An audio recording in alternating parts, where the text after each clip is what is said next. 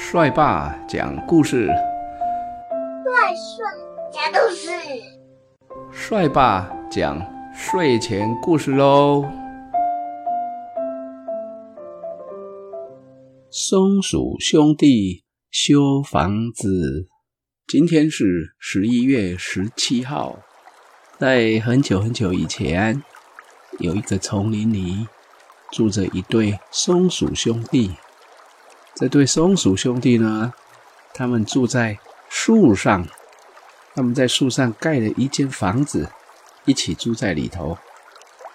有一天呢，这个房子破了一个小洞，松鼠哥哥心里想：就这么一个小破洞，不需要由我动手，让弟弟去修就好了。松鼠弟弟他是这么想：嗯，哥哥比较有经验。小破洞，他一定会去修好的。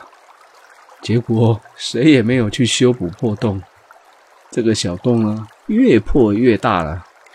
然后呢，冬天就来了。经过风呼一吹，树上小房子的破洞越来越大了。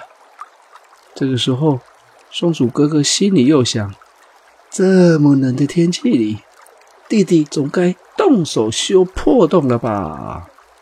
松鼠弟弟心里却想：天气实在太冷了，哥哥可能会耐不住寒冷，一定会去修理房子的吧。风呢越来越强，这个洞呢越来越大。没有过多久，两只松鼠就冻僵在树上的破房子里了。松鼠兄弟修房子。